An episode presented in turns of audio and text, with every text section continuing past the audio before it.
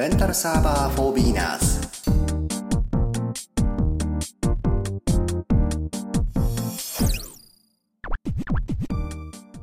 皆さんご機嫌いかがですか？レンタルサーバー for beginners コーヒーです。レンタルサーバー for beginners 第7回。本日はレンタルサーバーの選び方というタイトルでお送りしたいと思います。よろしくお願いします。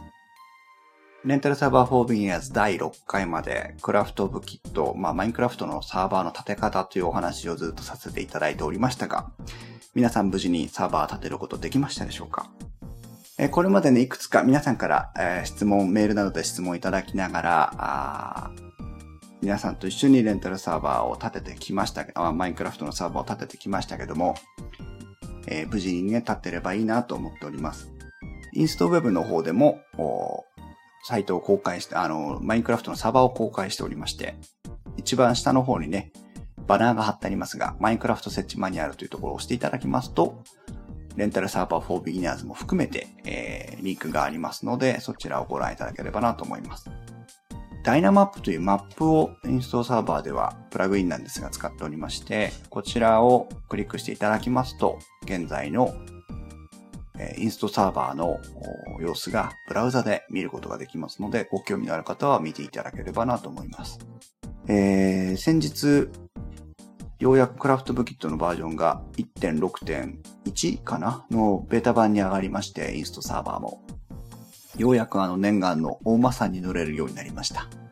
で、これをきっかけに、ちょっと巨大な競馬場でも作ろうかなということで、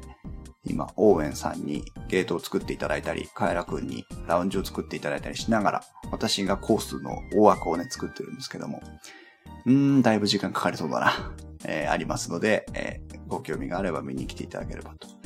あと、一応ですね、サーバーへの立ち入りもできるようになっています。残念ながら、あの、ゲストで入っていただいた方には何の行動もできないように機能制限をかけさせていただいておりますが、まあ、もしご興味あれば、ご連絡いただければ、活動できるように、まあ、あの、したいなとは思ってるので、他の現在の既存のメンバーの邪魔にならないというのが大前提になるんですけども、あーうん、うん。まあ、ご相談いただければと思っております。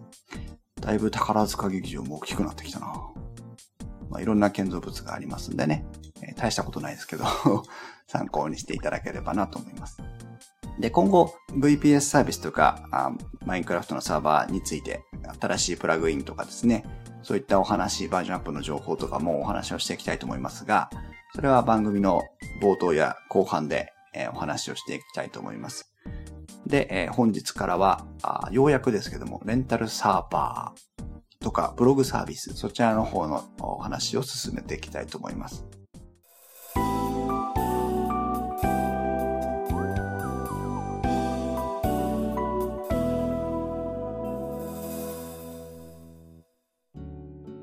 で、第7回の今回、レンタルサーバーの選び方というタイトルでお送りしていきますが、えー皆さんブログを始めたいとか、あるいはポッドキャストの配信を始めたい、ワードプレスを使ってみたいとか、いろんなあご要望があるとは思うんですけども、えーここからはですね、そのブログをについてとか、レンタルサーバーについてのお話を少ししていきたいなと思っております。世の中には今、大きく分けると、ブログサービスというふうに、まあ私、今回勝手にこういうふうに呼ばせていただきますが、ブログサービスという、えーものと、それからレンタルサーバーという、大きく2つ、皆さんがブログなどを始める手段がありまして、えーまずブログサービスですが、えー大きな特徴としては、無料のところが多い。ということと、あと、まあ、登録から実際にブログがスタートするまでにかかる時間が、まあ、下手したら2、3分、5、6分で済んでしまうほど簡単にスタートできる場合が多いということが、まあ、大きな特徴でしょうかね。で、え他にも、例えばアメーバピグなんて皆さん聞いたことあるんじゃないかと思うんですが、あアメーバが提供しているピグとか、それからブログのサービスですね。これアメーバピグは、アメーバブログに自分のピグを表示させることができるということで、そういった独自のブログパーツやウィジットと呼ばれる簡単なプログラム、ゲーム、時計、えー写真なんかのスライドショー、そういったものを表示させるブログパーツがありますよというのもブログの、ブログサービスの大きな特徴じゃないかと思います。まあ、あブログによってそのブログパーツというのは変わるんですが、まあ、ほとんどの部分は大体似たようなサービスがあるとは思うんですけども、独自のブログサービスを、うん、ごめんなさい。独自のブログパーツを多数提供しているとこもありますので、えー、ブログパーツ、このブログパーツが使いたいからこのブログを使うというような選択もあるのかなと思います。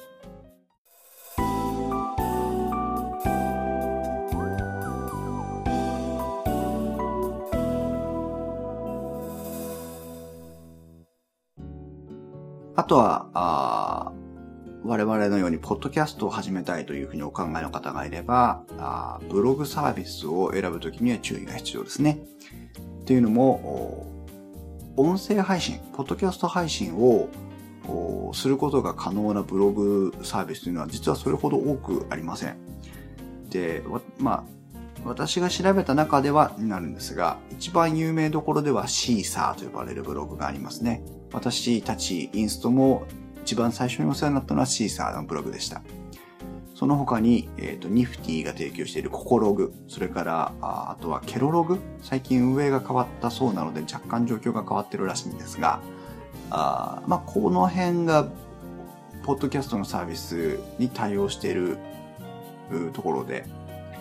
その他大手、例えば先ほどのアベンブロなんかは、うん、どうなんでしょうね。表にはポンと、ポッドキャスト配信できますよというのは書いてない状況です。えなので、まあ、ポッドキャストを始めたいという方がいらっしゃれば、うん、まあ、ココログ、ケロログというありますけども、一番簡単で安心して使えるのはシーサーかなという気がしますけどね。えこのあたりを中心に見ていただければいいんじゃないかなと思います。その他、えブログサービス有名なところでは Yahoo が提供している Yahoo ブログ、それから Google が提供している Google ブロガー。あ、私はあんまり Google ブロガーは、うん、表示が遅くて好きじゃないなと毎回思うんですが、あとは Google が提供している Google ブログ、ジュゲームとか FC2 ブログ、忍者ブログなんてのもあったりするそうです。片手じゃ収まらないぐらいブログサービスがあるので、えー、なかなか調べるのも大変だと思うんですが、あこのあたりをね、中心に見ていただければいいのかなと思います。ブログサービスを選ぶ、まあ選択する最大の利点というのは、繰り返しになりますが、やっぱり無料で始められて簡単だというところですね。逆に欠点としては、えー、機能制限があるというか、すべてが自由にできるわけではないので、えー、そのあたりのバランス、自分が自由度を取るか、簡単さを取るかというところは、あ十分に検討していただけなきゃいけないところかなとは思います。電気屋ウォーカーはパソコンカメラ携帯電話家電オーディオなど電化製品の話題を分かりやすく電気屋での買い物をもっと楽しむためのポッドキャスト番組です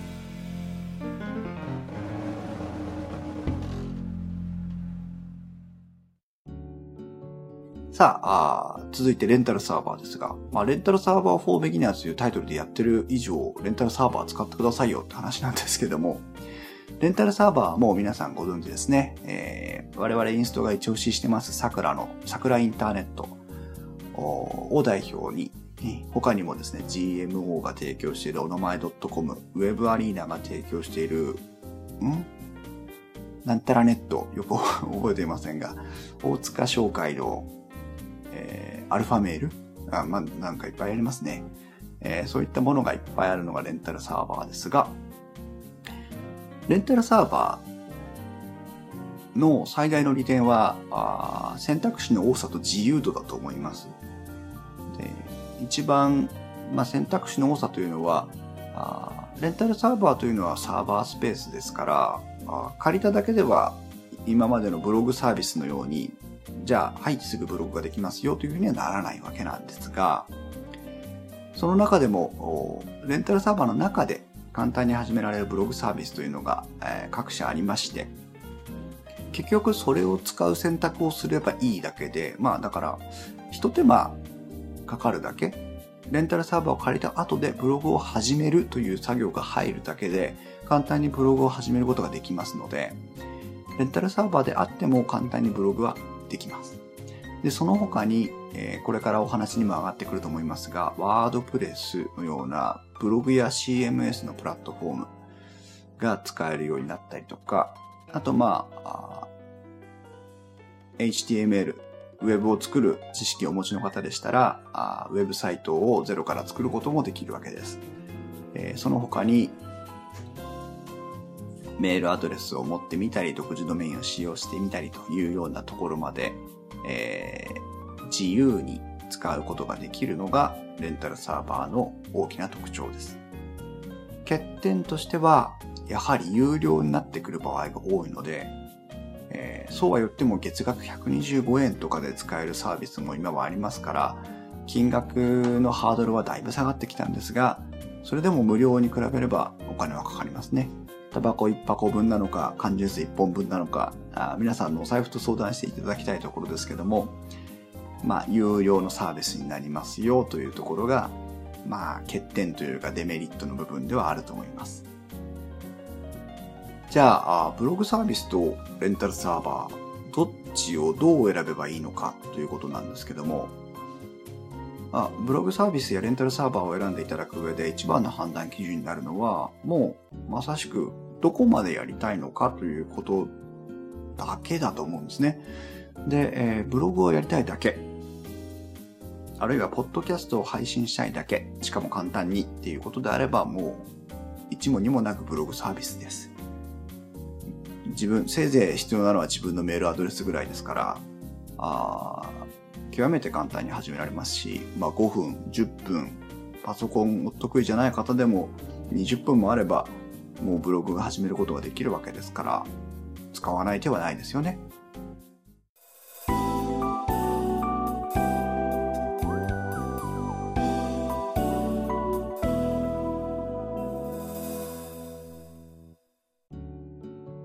じゃあレンタルサーバー使う意味ないんじゃない？というのがあるんですが、レンタルサーバーを使っていただくポイントがいくつかありまして、えー、大きく3つにまとめていきたいと思うんですが、まず1つは、ブログサービスというのは、まあ、アメーバだったり、ミクシーだったりというのが提供しているサービスなので、えー、利用規約が変わったりとか、あとサービス自体が終了してしまったり、サービスを他社に売却してしまったりとか、あいうことが、一応可能性としては否定できないんですね。そうすると、自分が今まで書き溜めてきた日記やブログの内容を、え、サービス終わっちゃうの？じゃあこれ中身どうすればいいのよっていうことになりかねないという心配が実はありまして、まあそれほど大きな問題じゃないんですが、いや、むしろね、大手を選んでおいていただければそういうこともないとは思うんですが、まあそのサービスに縛られちゃうというのが一つ懸念としてあるわけですね。レンタルサーバーを借りた場合は、まあ、レンタルサーバーの中で先ほど言ったブログサービスが、サービス提供終了になるってことはあるかもしれませんけども、サーバー内のデータというのは、他のサーバーに引っ越して使ったりもできますので、えー、サーバーに、ブログサービスとかサーバーに縛られずにデータを継承していくことができるというのが一番目の利点、ポイントなのかなと思います。実際、えー、インストもシーサーからあ今の桜インターネットに移ってきたんですが、引っ越しの際はえらいやっぱり苦労がありまして、えー、過去のデータは手動で全部入れ直したかな？まあそんなに多くなかったんでね、入れ直したような気がするんですが、えー、あとまあ、ウェブサイト自体は当然作りましたけども、そんなようなこともあって、というのがありますね。で、その後レンタルサーバーの中でプランを変更したのでもう一回引っ越ししたんですけども、その時はもうデータを移して設定をし直すだけで非常に簡単に済んだのでありがたかったんですが、まあそういった心配が一つありますよということがあります。でポイントの2番目としては、独自ドメインが使えるというところです。皆さん独自ドメインと言ってピンとくるでしょうか？なかなか来ないと思うんですけども、我々で言えば inst-web.com というのが独自ドメインです。えー、各企業とかね、ブランドが持ってる、それ独自の名前がありますね。アドレスって言った方がわかりやすいんでしょうか？URL ですね。そういったのを自分たちでも簡単に取得して使うことができます。えで、この取得費用と管理も非常に簡単になってきてまして、えー、当然、えー、提供するサービスによって違うとは思うんですが、だいたい1800円前後ぐらい、2000円前後ぐらいで、えー、取得することができます。場合によってはもっと安く提供しているところもあるようなんですが、で年間の管理費というのをどうしても払わなきゃいけないんですが、管理費もおよそ2000円ぐらいだと思っていただければ間違いないと思います。そうすると、えー、毎年2000円ぐらい払うことで、inst-web.com というのを使い続けることができるので、えー、これも一つ魅力の一つですね。で、独自ドメイン、まあ、名前が自分らしい名前になるのは分かったけど、その他に得があるのという質問もあると思うんですが、例えばレンタルサーバーを A 社から B 社に引っ越しました、あるいは B 社から C 社に引っ越しましたといった時にも、独自ドメインというのは管理を委託してその次の会社に行きますので、えー、どこのレンタルサーバーに移っても自分のドメインは同じまま使うことができるんです。そうすると自分が今使ってるレンタルサーバーのサービスが仮に終了してしまってもどこか他のところを探して使い続けることができるという利点も高いと思いますね。えー、もう少し詳しい話まで言ってしまうと SEO とかね、えー、いうことまで心配されている方になってくれば当然ですけどそのえ検索サイトから得た評価なんかも引き継げるので、え、独自ドメインっていうのは持っておいた方がいいのかなと思います。安いし。うん、で、三つ目のポイントは、あこれもあんまりここを気にしてレンタルサーバーを借りる人ってのはいない、いないというか少ないのかなと思うんですが、っていうか私もそうだったんですが、実際レンタルサーバーを借りてみて、あ、非常に便利だなというふうに実感したのが、実はメールボックス、メールアドレスです。皆さん、メールアカウントはどういうものを使ってらっしゃるでしょうか？プロバイダー OCN とか、朝日ネットとか、YahooBB とか、皆さんが契約されているプロバイダーありますね。インターネットに接続する会社ですけども、プロバイダーから提供されているメールアドレスを使ってらっしゃる方って多いと思います。それから Gmail とか、そういった無料のメールアドレスを使っている方もいらっしゃいますね。そういったメールアドレスを自分たちで、自分たちのアドレスで取ることができるようになります。えー、私たちインストを例に挙げて言えば、inst-web.com という独自ドメインを使ってますので、コーヒーアットマークインスト -web.com みたいに、えー、非常にわかりやすくて個性のあるメールアカウントを自由に自分たちのそのドメインの中でね、自由に作ることができるようになりますので、仮にその、ウェブサイトとかを立てて公に何かこう発信していこうという方でなくても、例えば家族のアドレスをそれぞれ作りたいとか、えー、ショッピング用のアドレスを作りたい。DM いっぱい来たりしますからね。ショッピング用のアドレスを作りたいとか、個人用、友達用のアドレスを作りたいとか、親戚用のアドレスを作りたいとか、そこまで行くと大変ですけど、まあそういったニーズを満たしてくれる、簡単に満たしてくれるのもこのメールアドレスが自由に使える利点ですね。まあ、Gmail なんかも非常に普及してきたので、わざわざお金を払ってレンタルサーバーを借りてメールアドレスを増やさなくてもいいんじゃないっていう気もするんですが、独自で管理できてるっていうの、利点もね、あるなと思いましたので、それも一つのポイントだと思います。ぜひ検討の際は、えー、調べるね、ものの中に入れていただきたいと思うんですが、えー、大体、ポイントはこの3つ。サーバーを引っ越したり、サーバーがし、ブログサービスが終了したりという心配がないということと、それから、独自ドメインが使えるということ、そしてメールアドレスが使えますよというのがこのレンタルサーバーを選んでいただく、まあ理由のポイントになるのかなというところなんですが、今後の話になっていきますけども、ポッドキャストを始めたいとか、動画を配信したいというような具体的な目的がある方も、ブログサービスで対応している場合もありますが、自分のサーバーを持って自分のブログなり、ワードプレスなり、えー、ウェブサイトで配信をしていくという形を取られる方がよりスムーズだと思いますので、そういったあ使い方を検討されている方もレンタルサーバーをね、えー、初めから使われたらいいんじゃないかなと思います。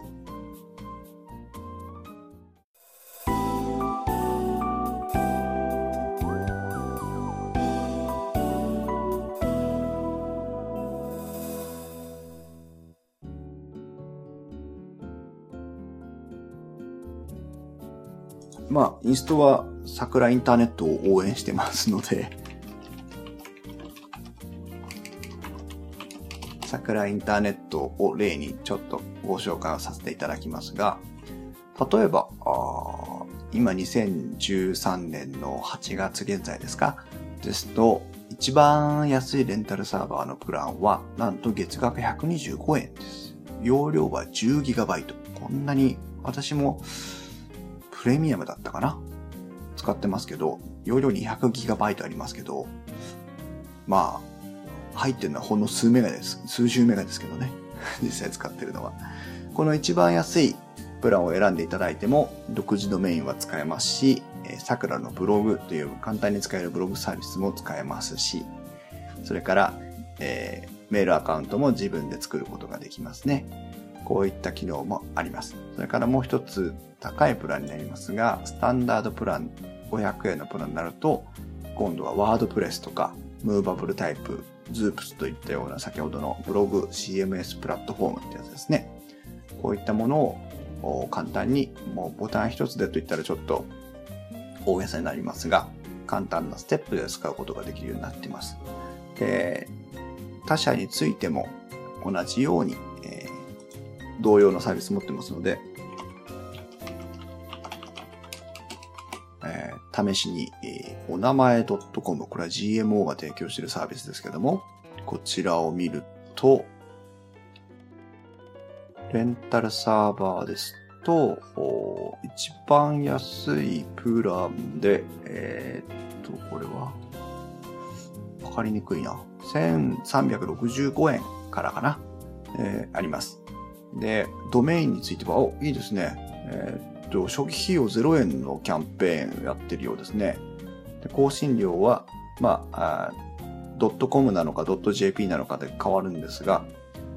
えー、ドットコムです1239円。安いな。ドメインについては桜インターネットよりも安いですね。えー、そんなようなのもありますので、まあ、各社比較していただいた上でね、レンタルサーバーなどもご検討いただければいいのかなと思います。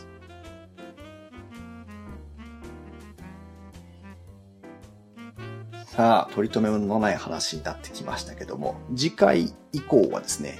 実際にじゃあレンタルサーバーを借りるところから、レンタルサーバーを借りて独自のメインを取る、えー、そしてブログサービスやワードプレスをセットしていくという話を、えー、何回かに分けてお話をしていきたいなと思います。レンタルサーバー for Beginners では皆様からのお便りお待ちしております。それから、引き続きですね、マインクラフトやクラフトブキットに関する、えー、ご質問ですとか、それからサーバー立ったよなんていうご報告なんかもあれば嬉しいですね。マインクラフトのサーバーをお持ちの方で、えー、レンタルサーバー for beginners のリスナーさんに限らずですけども、えー、もしご紹介したい自分たちのマインクラフトサイトがある、マインクラフトのサーバーがあるということでしたら、こちらにご連絡をいただけましたら、あまあ、可能なものは番組の中でえー、ご紹介していきたいと思いますので、えー、レンタルサーバー立てたからみんな遊びに来てね、なんていう方については、あそちらの情報をレンタルサーバー4 beginners へお寄せいただければご紹介させていただきたいと思います。電気屋ウォーカーもレンタルサーバー4 beginners も収録できなくていますが、ストレスも溜まってきますし、喋り方もどんどんと下手くそになっていきますが、9月10月、うん、ちょっと忙しい時期続いておりますので、配信会が少し間が空いてしまって申し訳ないんですけども、できる限りタイミングを見つけて、えー、配信していきたいなと思いますので、えー、今後とも飽きずに諦めずに、えー、お聴きいただければなと思います。それでは皆さん、さようなら。